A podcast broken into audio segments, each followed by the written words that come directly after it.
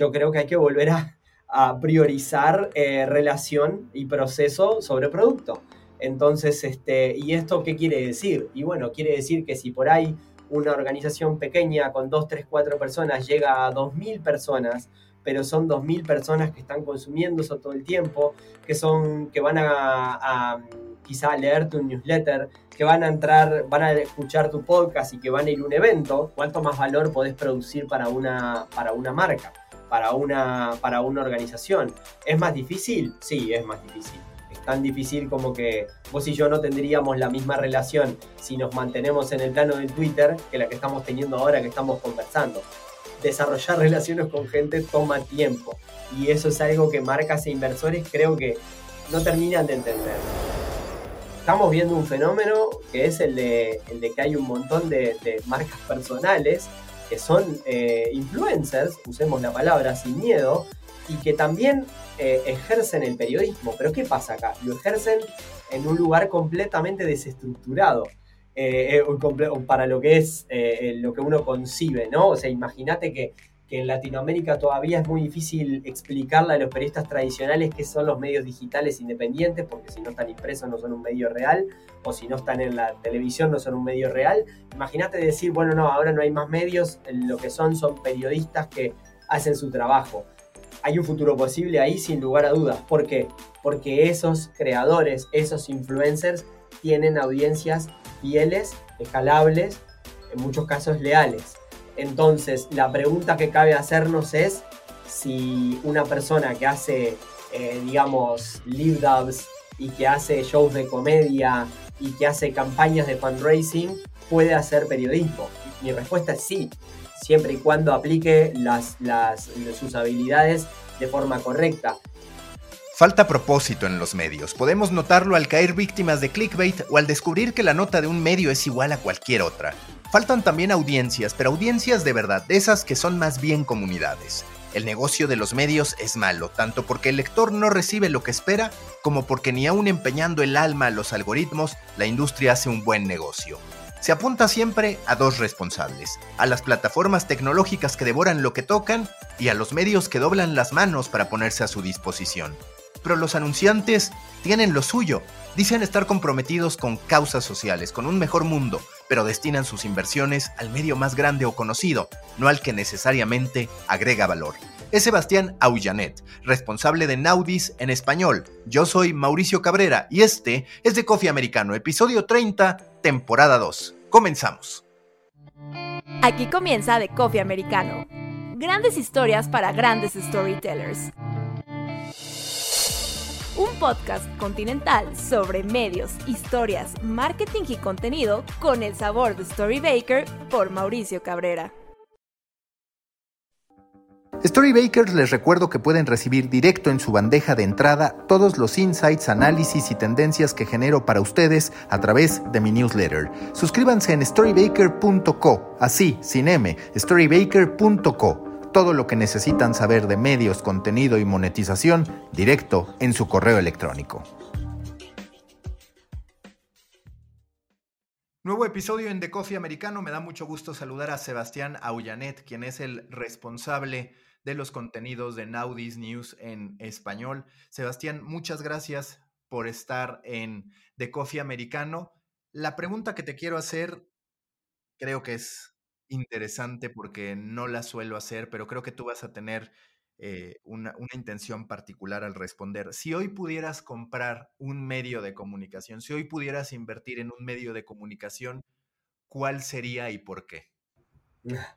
Eh, es, una, es una gran pregunta. Eh, creo que por, y mi experiencia va a estar informada por, por, trabajos, por trabajos previos como, como consultor, pero este, creo que en definitiva el primero que me viene a la, a la mente sería el Surti de Paraguay. Me parece que es un medio es un medio que entiende, que tiene muy claro el, el tipo de valor que, que añade a la hora de producir información, la idea de que, de que su metodología es memética y que producen para un mundo en el que lo que ellos hacen se remixa y se, y se reempaqueta y se puede, y, toma cosas de la cultura de Internet, que finalmente es la cultura de la, de la apropiación y de la resignificación de, de, contenido, es un, es un gran encare, es un, es un encare además eh, vendible, es un encare ah, en, el, en, el, trabajo que hicimos en velocidad con, con el Surti. Eh, se montó un programa que se llama Latinográficas, es un programa de capacitación a periodistas latinoamericanos en periodismo visual, que va desde la utilización del cómic, la utilización del meme, la utilización de tantísimos otros recursos visuales para comunicar mejor el periodismo y para entendido el periodismo como un mecanismo eh, para la acción. Entonces creo que en términos de know-how, eh, tienen un know-how que no lo he visto en otras organizaciones de medios. Entonces si fuera un inversor, pondría mi dinero y mi cabeza en, ver cómo, cómo hacer para escalar eso y para venderlo más. Eh, creo que esa, sí, es la, no sé si es la mejor respuesta que tenía para darte, pero definitivamente es la primera. Entonces seguro que es una de las mejores que tenía para darte. Oh, y es una respuesta que yo esperaba, no necesariamente que fuera el surti que conozco bien, pero sí el estilo, porque eso nos hace ver la ruptura que a veces hay respecto a la lectura, sobre qué medios hoy son relevantes y qué medios no, sobre qué medios hoy tienen futuro y qué medios no. Tú justo escribiste también un texto al respecto al que le puse mucha atención, que va de eso, que de pronto, por ejemplo, hace relativamente algo de poco tiempo, se me acercó un medio internacional de estos que tienen plataformas de streaming para decirme, queremos invertir en medios deportivos, adquirir un medio deportivo. Y las alternativas que tenían en la cabeza eran de medios deportivos tradicionales, con millones de visitantes, pero que hoy no penetran en, el corazón, en la acción, en el deseo de las personas.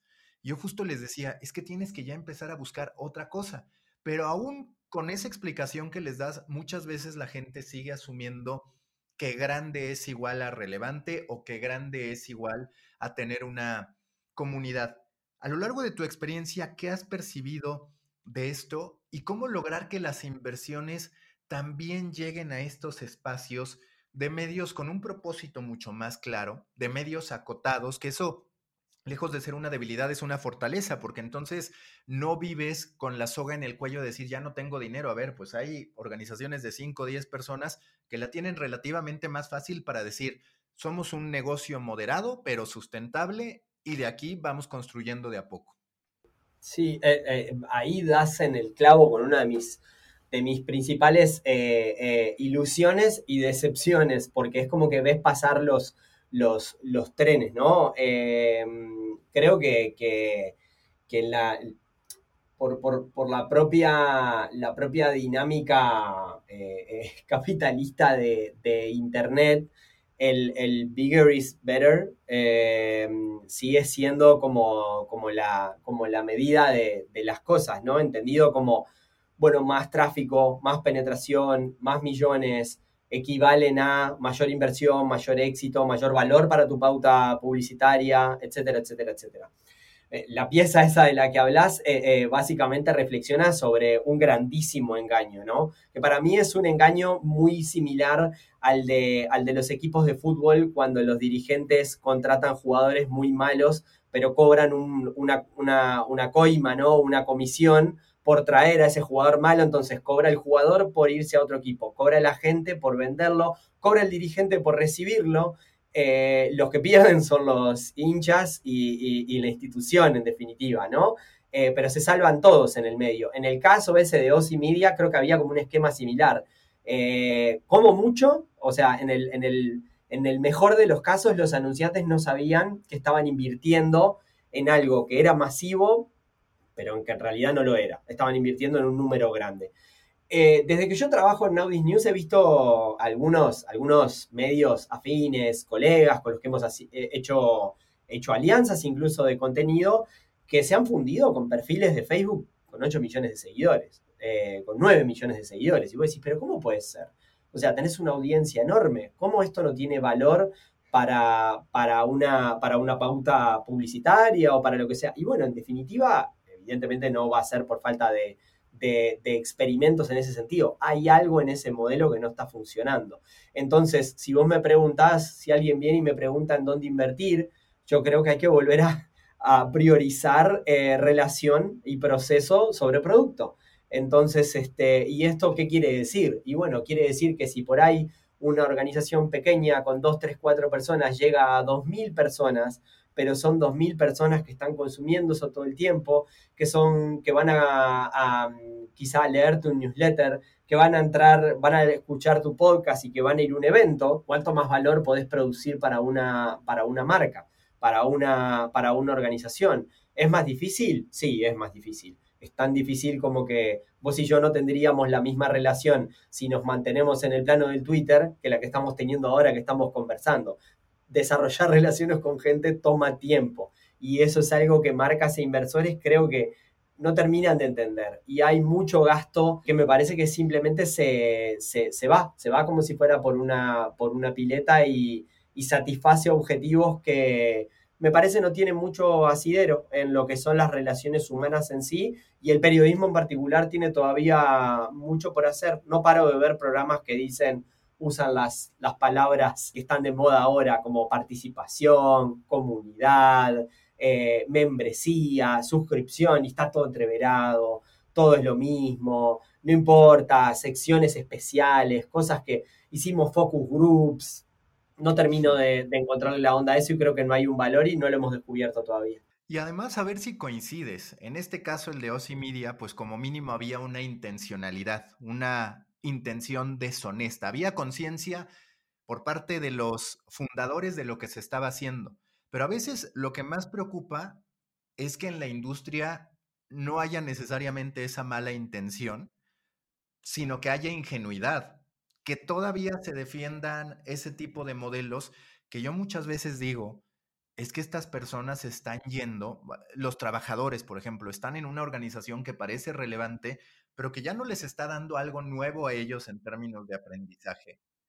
Que tiene métricas, sí, pero que en realidad no tiene comunidad o no tiene una audiencia real.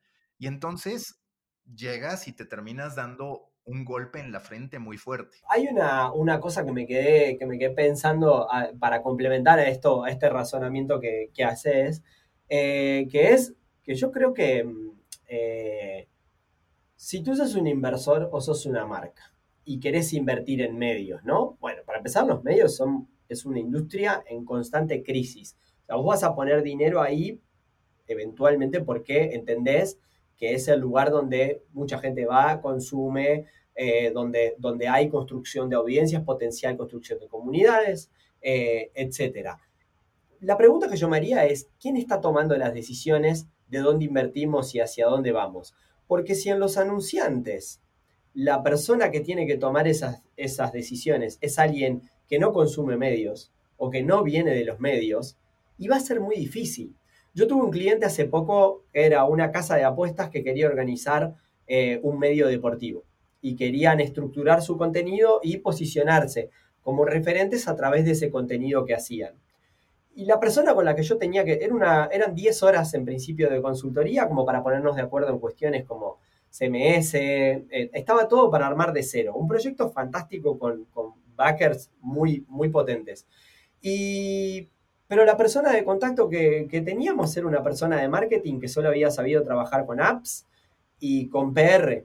Entonces no entendía la importancia de tener un hub de contenido. Y el hub de contenido no es porque está bueno tener una web, es porque está bueno sistematizar el contenido que tenés para después poder medirlo y ver qué está convirtiendo a nuevos clientes, en ese caso, ¿no? Hablando de creación de contenido. La consultoría se terminó a la hora 7, porque les dije, muchachos, eh, no, podemos trabajar. O sea, con honestidad les digo, eh, no puedo no tener una contraparte que, no esté convencida, no la puedo tener que convencer yo de algo para lo que ustedes ya me contrataron. Entonces, cuando decís que hay ingenuidad, eh, me parece que sí, me parece que es campante la, ingenuidad y que creo que parte de una noción de que, que, es la de que, la de que los periodistas solo tenemos que hacer periodismo y estar adentro de un medio, cuando en realidad deberíamos estar también ofreciendo estas perspectivas a las personas que quieren poner su dinero en activos que, en definitiva les den, les den el retorno que esperan o les, o les den las, las, este, las, conexiones con, con comunidades y con personas que esperan.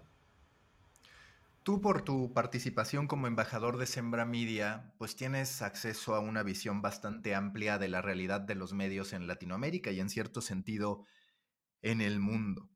En tu perspectiva, ¿qué tan real es el exceso de medios de comunicación si lo pasamos por el filtro de medios de comunicación que de verdad tienen audiencias, porque sí, siempre hablamos del boom de las suscripciones, pero lo cierto es que se queda en unas cuantas marcas, la mayoría icónicas y algunas otras nuevas, particularmente en el mercado estadounidense y por ahí un poco en el Reino Unido y demás. Pero de ahí en fuera parece que en medio hay muchos que están ahí que no tienen ni comunidad real ni audiencia real, que no pueden competir y por el otro lado están estos creadores que como tú dices, todavía quizás no saben si quieren convertirse en un medio o ser siempre ellos como persona, que sí que tienen comunidades y que mueven muchas cosas. ¿Es real entonces bajo esta lectura el exceso de medios o si se hiciera una purga nos quedaríamos en realidad con pocos como siempre ha sido?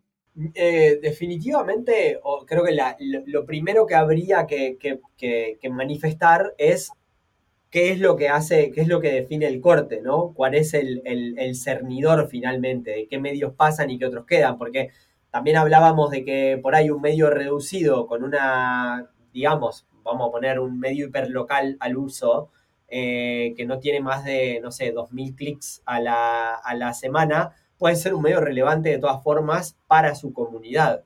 Entonces, la sustentabilidad de ese medio deberá estar ajustada a esa comunidad. Si, el, si, si la audiencia es pequeña y la estructura del medio es pequeña, entonces los requerimientos de sostenibilidad son pequeños y como, como, como bien apuntás, en Sembra Media lo que queremos es que haya más periodismo digital e independiente. Entonces, para nosotros ese es un caso de éxito.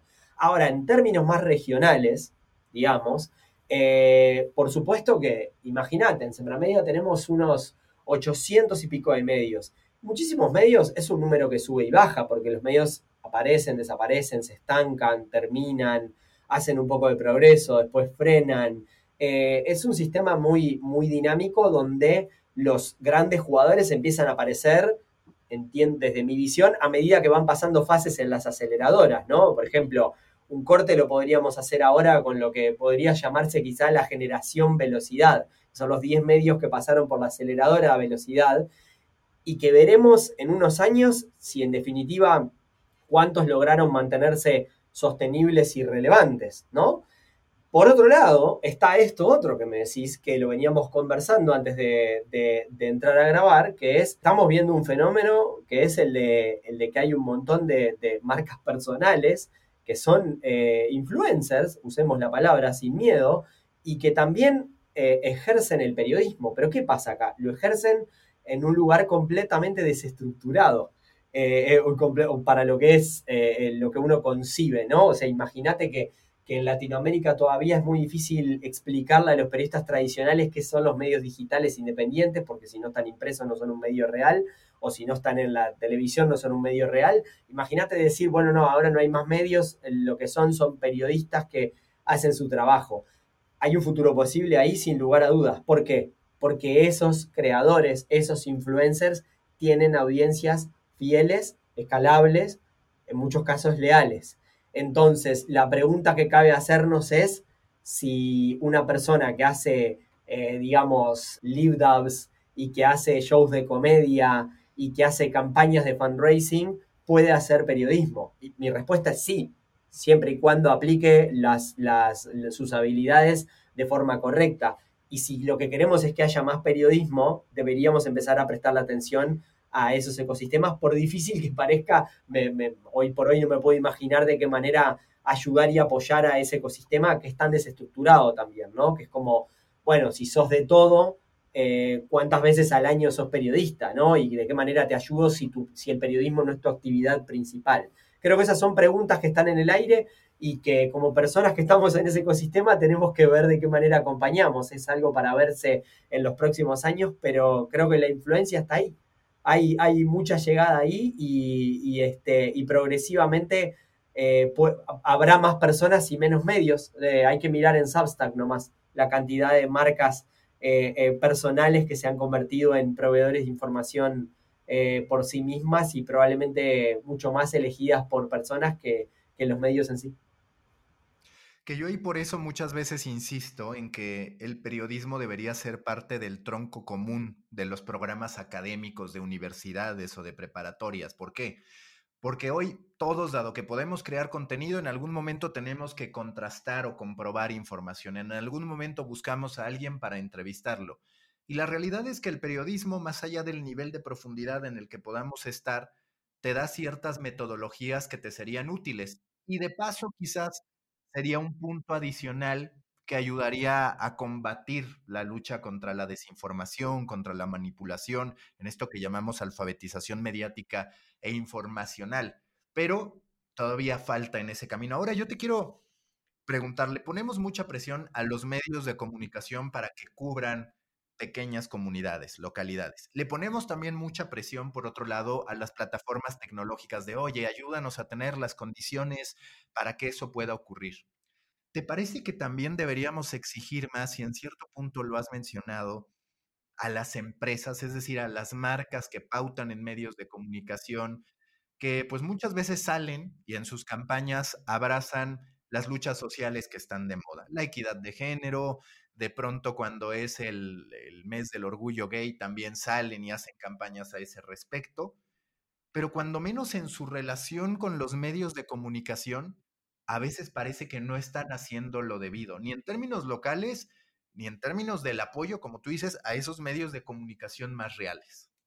Sí, absolutamente. Yo creo que el, rol de la, de la, enorme mayoría de de empresas, de las empresas este, en lo que tiene que ver a su relacionamiento con las propuestas periodísticas es por, por lo menos eh, ingenuo, corto. Eh, estamos hablando siempre de comprar audiencias, de comprar marcas tradicionales, de, volúmenes de tráfico y, llegada.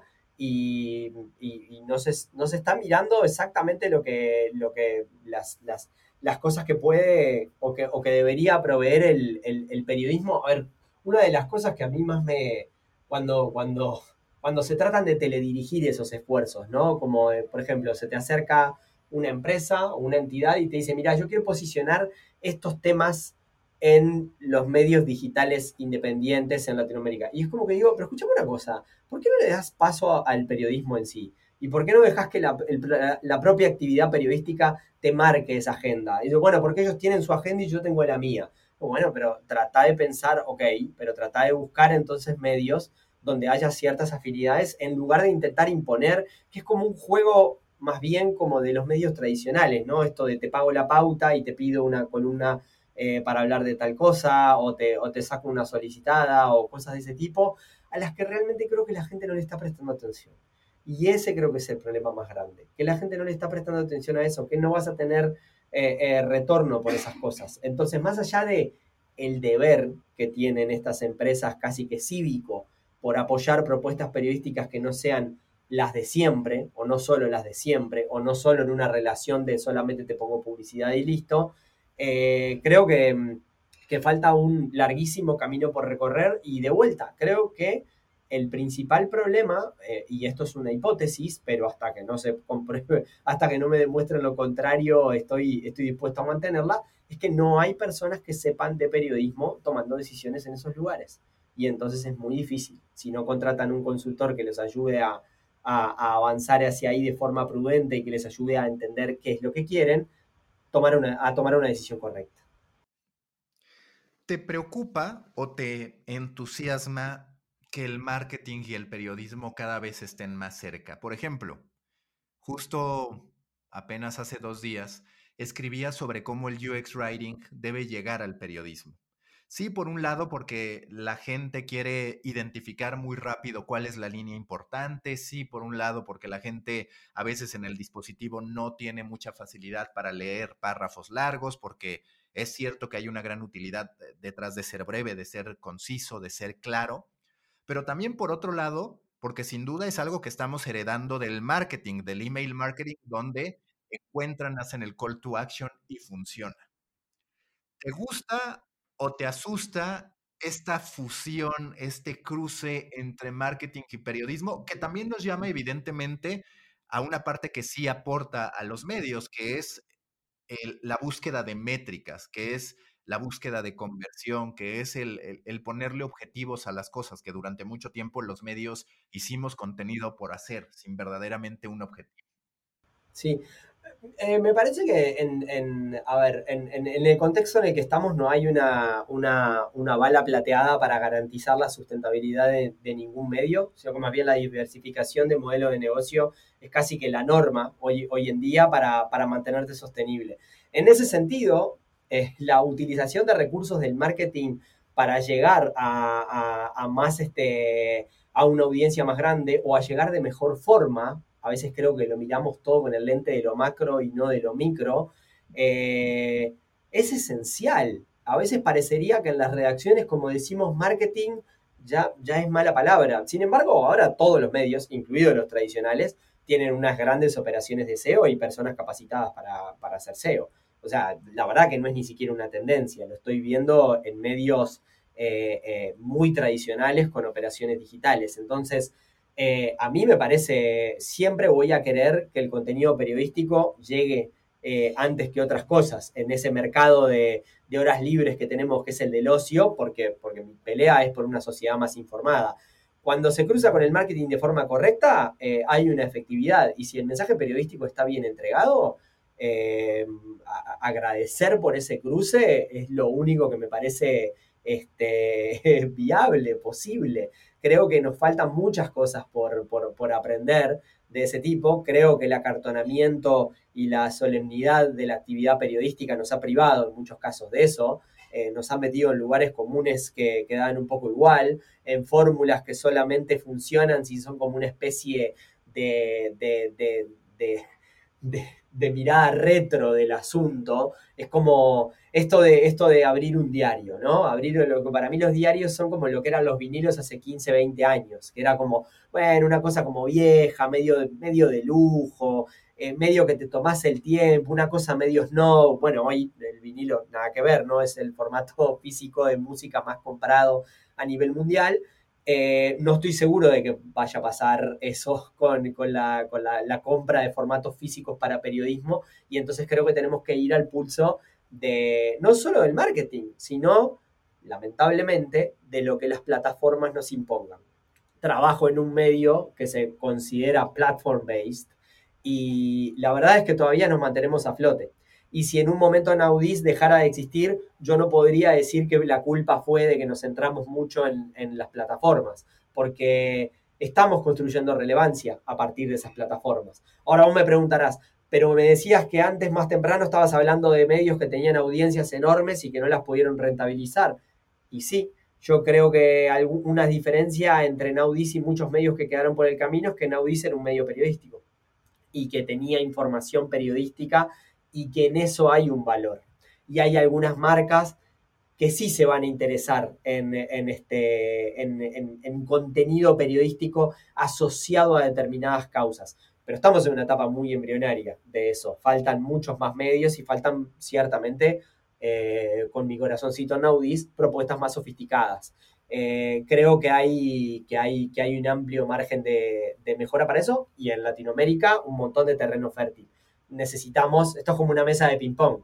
Eh, podemos proponer el medio, tener las mejores ideas y tener idea de información accionable y relevante, necesitamos una contraparte que entienda que eso tiene un valor y que tiene un proceso y que no nos esté pidiendo, que no sea Comscore first, porque es difícil maridar las dos cosas. Aprovechando que ya mencionaste Naudis, Hoy, ¿cómo está Naudis en español? Eh, en qué etapa estás? Ahorita ya hablabas de una etapa embrionaria con una presencia social bastante fuerte desde sus inicios, como dices, volcado incluso en su producto principal a estar en distintas redes sociales. Pero hoy, ¿cómo definirías el momento que vive Naudis en español? Yo creo que el momento que vive Naudis en español es de transición. Nosotros somos una operación, o sea, a ver, nosotros me refiero a Naudis somos una operación de, pretensiones de alcance global que experimenta con la llegada en otros, en otros idiomas, en concreto español. La operación de experimento en español eh, soy yo. Nos ha pasado de, veces en las que el SEO eh, me dice, mira, hablamos con eh, un potencial partner y ponerle nombre de, gran plataforma de contenidos para públicos latinoamericanos barra Latinex en Estados Unidos y nos dicen que quieren trabajar con el equipo de Naudis Español y el equipo soy yo. Entonces es una operación muy pequeña y es una operación que está, cuyo principal objetivo es mantener esa presencia de Naudis a la búsqueda de ciertas oportunidades que se puedan capitalizar. Y ha habido algunas conversaciones como para, para expandir esa operación, pero hoy por hoy mi trabajo es mantenerla viva, mantenerla pulsante, eh, seguir intentando que Naudis amase algo de audiencia. Eh, claramente eh, no tenemos contenido original. comparado con otros, con otros competidores como a J Plus Español o, este, o bueno, incluso, incluso Brut en su momento trabajaba contenidos en español, estaríamos más en la línea de los segundos, porque AJ Plus, por lo menos hasta hace un tiempo, tenía una, una, presencia local. Eso te permite tener más historias, eso te permite ser más latinoamericano. En Naudis es una operación de, de reempaquetado de contenido traducido al español y vehiculizado en las plataformas en las que estamos. Yo creo que mi trabajo sería yo mantengo la casa en orden y, preparada y limpia todos los días a la espera de que alguien llegue y ese es el valor que yo le aporto a la, compañía en este momento. Está todo preparado como para escalar esa presencia a partir de una marca periodística que es buena. Eh, no se ha dado la oportunidad todavía de, que esas alianzas sucedan, pero creo que estamos en, mejores condiciones que nadie como para explotar sobre todo el know-how de Naudis que por ser una operación de una sola persona no puede migrar a TikTok o a Snapchat o a esos otros lugares donde Naudis tiene. Eh, em, un know-how adquirido rápidamente, además, y validado por, las métricas, ¿no? Que hablan de muchísimo consumo en, esas, en esos espacios. Entonces yo creo que, la oportunidad está ahí y que, que está, como dicen ellos, eh, up for grabs. Pero esta es la situación en la que estamos hoy en día. ¿Qué tan acertada es esta visión de asumir Latinoamérica como región en vez de intentar atender los distintos mercados, porque es algo que hemos ido viendo. En su momento, BuzzFeed, por ejemplo, una apuesta muy marcada en México y de pronto dice, ¿sabes qué? Que esto ya es BuzzFeed Latinoamérica.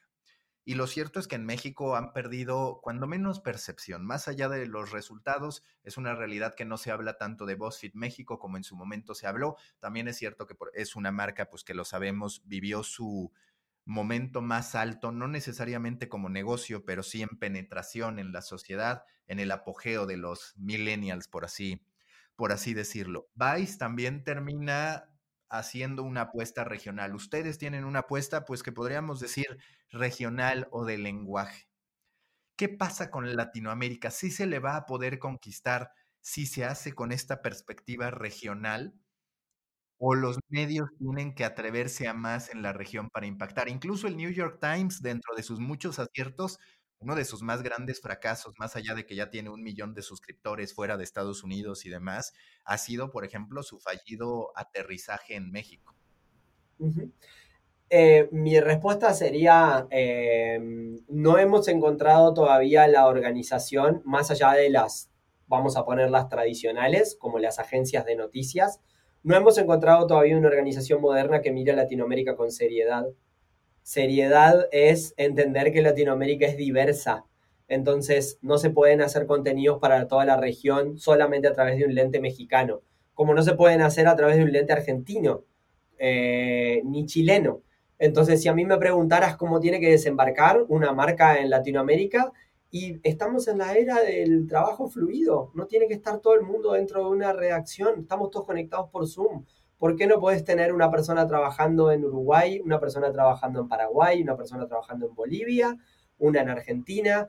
Es que si no, no vamos a llegar a tener, a tener relevancia. Y precisamos también un, libro de jugada, un playbook, un, un manual de procesos que permita aprender, que permita tener tiempo para entender cómo se hace el, desembarco en el lugar, cómo se, cómo se encuentra, qué es lo relevante para contar y lo que nos vincula. Pero estamos todavía muy acostumbrados a ese enfoque como más lavado y centralizado, que viene como de la época del, cable para mí, ¿no? De la época en la que el mi, ejemplo siempre es la MTV, ¿no? En español, que era desde Miami, desde la Ciudad de México y desde Argentina. Incluso ahí en ese momento había un eje, ¿no? Miami, Ciudad de México, Argentina, medio que cubrías todo, podías, este, había como, como un cruce de idiosincrasias. Eh, acá en estos experimentos que, yo vi, eh, yo podía encontrar cosas interesantes como lector, pero no un sentido de, pertenencia. Y, me parece que, son todos casos diferentes, ¿no? Pero, pero en el caso del New York Times, por lo menos estaba clara la propuesta de valor.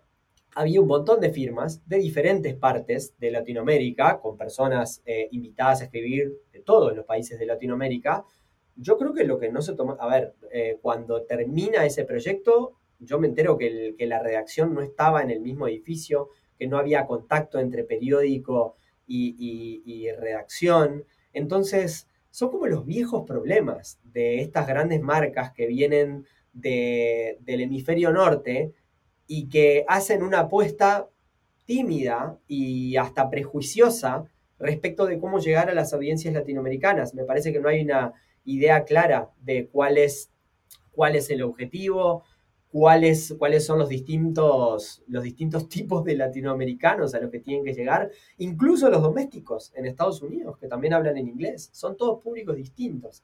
Y eh, la respuesta corta es, sigue habiendo una oportunidad, no lo he visto hacer con, con seriedad y, me, me, da un poco de pena, porque, porque creo que, son buenas oportunidades y creo que también hacen falta en nuestra, en nuestra región. No es una cosa que solo le suceda a Latinoamérica. Eh, tampoco, tampoco he visto experiencias exitosas en, en Asia o siquiera en África. O sea, en su momento Quartz se había constituido como una organización que quería empujar el, dinámico sistema económico de África y al año eh, redujeron en un 80% de la plantilla.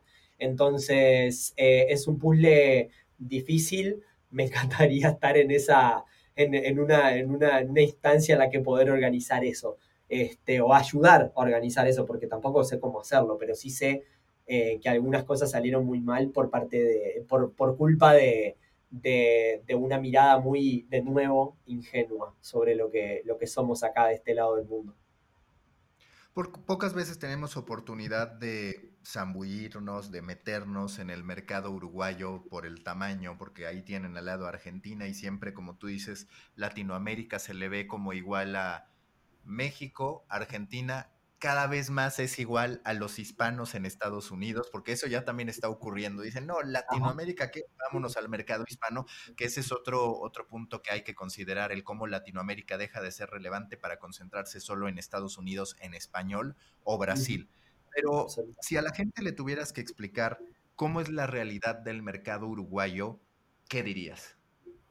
Yo creo que es un, es un, es un mercado, en el, si, si, la industria de los, de los medios, los medios como industria son en, en, todos los países probablemente el denominador común, podamos decir que comparado con otras industrias no hay dinero, o sea, o hay muy poco dinero. En Uruguay eso es todavía más evidente. Estamos en escenarios de medios nacionales, históricos, eh, que continúan achicando eh, eh, su personal eh, mantienen sus propuestas de valor, eh, celebran eh, haber llegado vivos después de todas estas transiciones a, como marcas periodísticas, pero todavía se están achicando sus redacciones.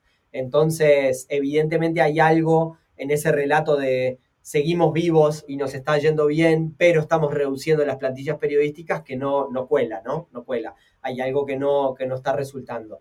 Eso va por un lado creo sí que, a, nivel de innovación se ha crecido muchísimo. Los medios tradicionales en Uruguay hoy prueban todas las cosas que al uso, eh, o casi todas las cosas que al uso se están haciendo en el resto del mundo, las newsletters, los podcasts, algunos eventos.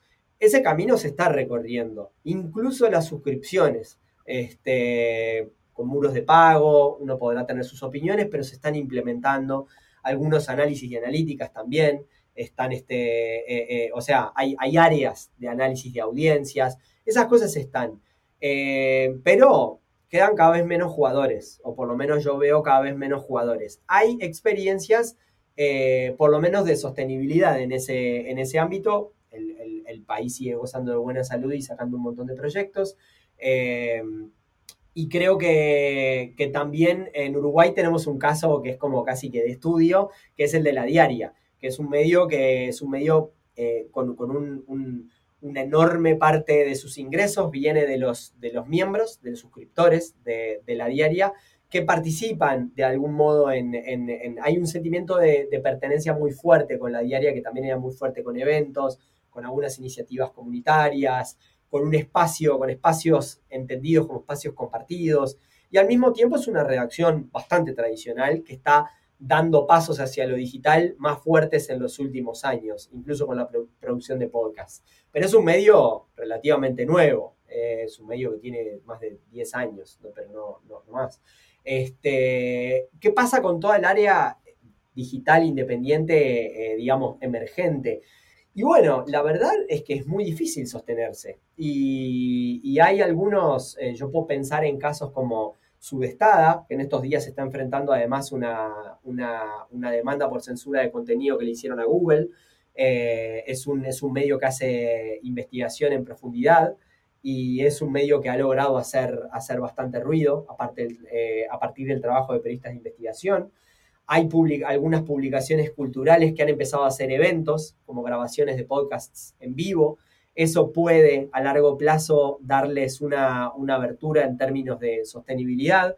Hay algunas podcasteras, como el caso de Ubicast, que, están empezando a hacer trabajos en concreto para otras plataformas. Hay una alianza entre Ubicast y el diario El País para hacer podcasts sobre unos coleccionables que está sacando el diario, que me pareció una alianza muy interesante.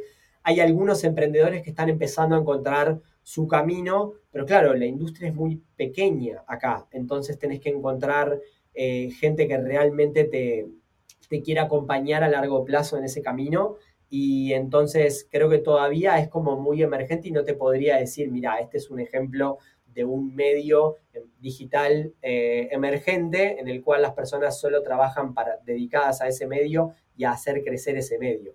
Eh, como medida, eh, y es solo una de muchas medidas y tampoco es, bastante arbitraria porque cada organización tiene sus propios criterios, pero todavía nos falta ver un medio uruguayo en alguno de los programas de Sembra Media.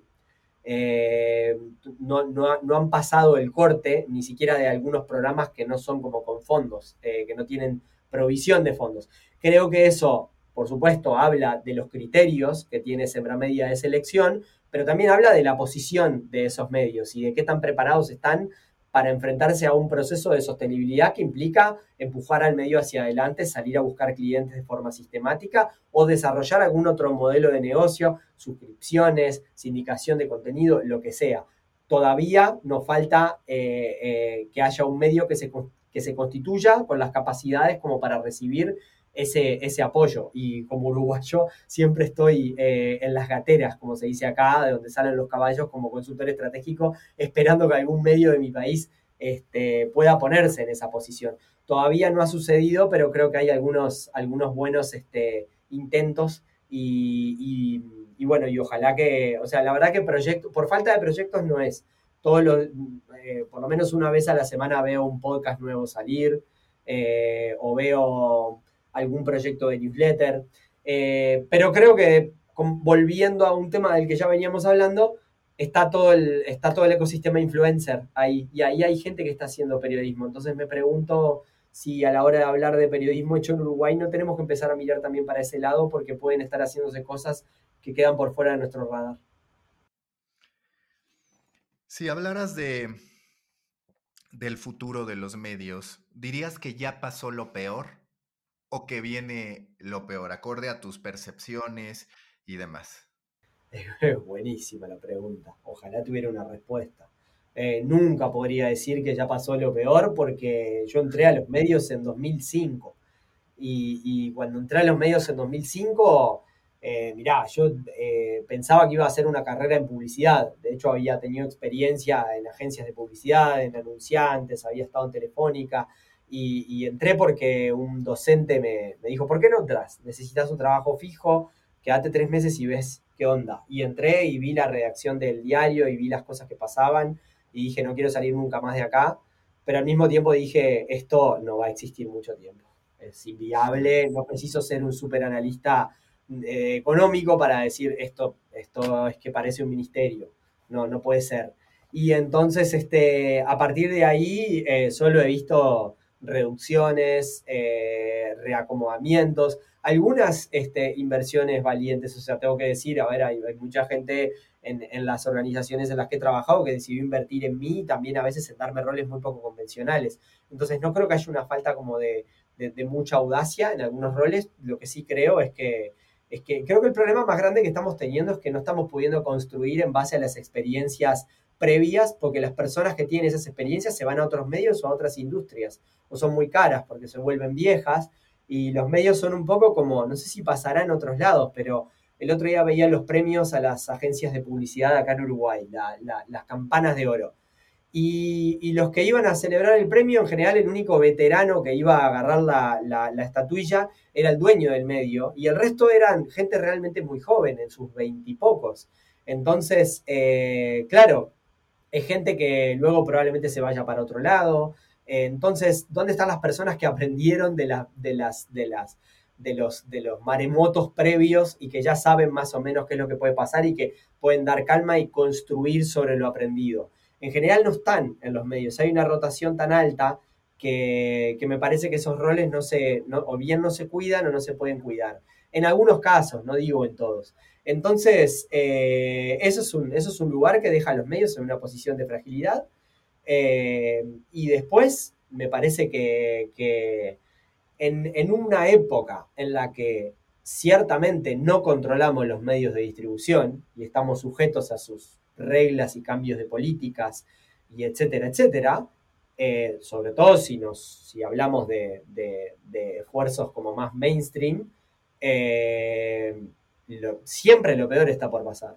Eh, siempre lo peor está por suceder. Siempre puede haber una plataforma que te diga voy a priorizar los mensajes de tu tía en vez de la información que allí circula porque los mensajes de tu tía me permiten vender más publicidad porque la gente se queda más a leer los mensajes de su tía y no a leerte a vos.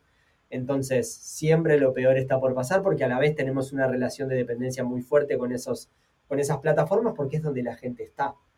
Y creo que hay una parte que todavía no se termina de entender, que es por qué no seguimos peleando con esto. O sea, así como antes nos teníamos que pelear con los gremios de distribución de los periódicos o con la asignación de ondas radiofónicas o de televisión, ahora tenemos que adaptarnos a los, a los, a los a las especificaciones de, contenido de las plataformas. Es parte de lo que tenemos que hacer para ser relevantes. ¿Es eso? O llevar las cosas a un plano más personal.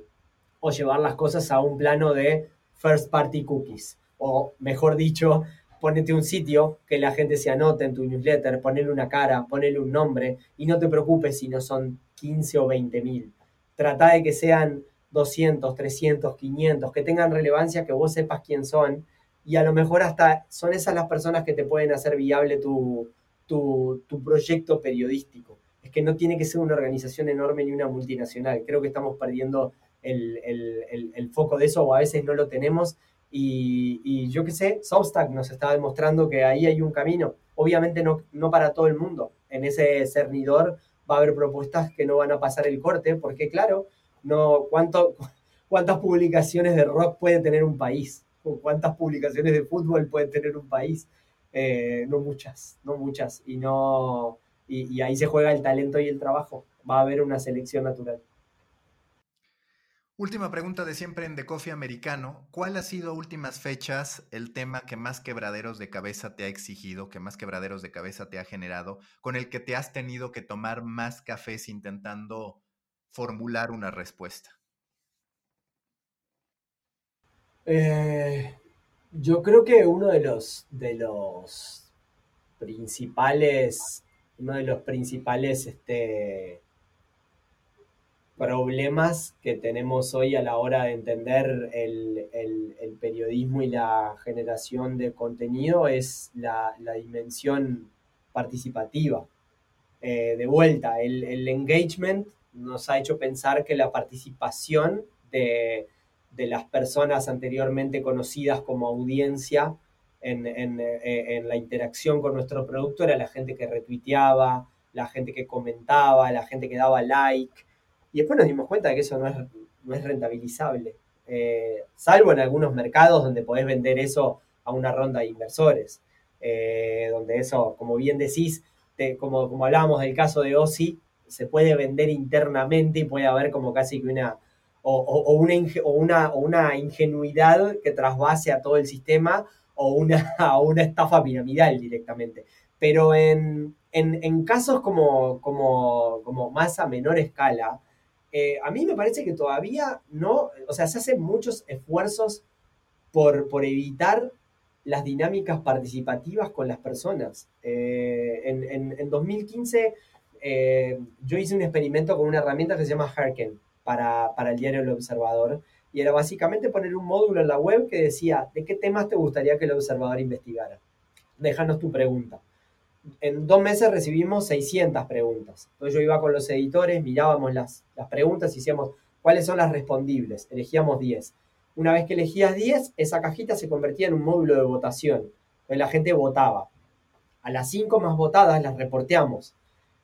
Y adivina qué, estuvieron entre las más leídas y algunas fueron las más leídas de su día y algunas estuvieron primeras 48 horas, lo cual era un récord en ese momento. Entonces, si le preguntas a la gente qué necesita saber o de qué le gustaría saber, en general, y la gente te responde, en general, la gente efectivamente consume ese contenido.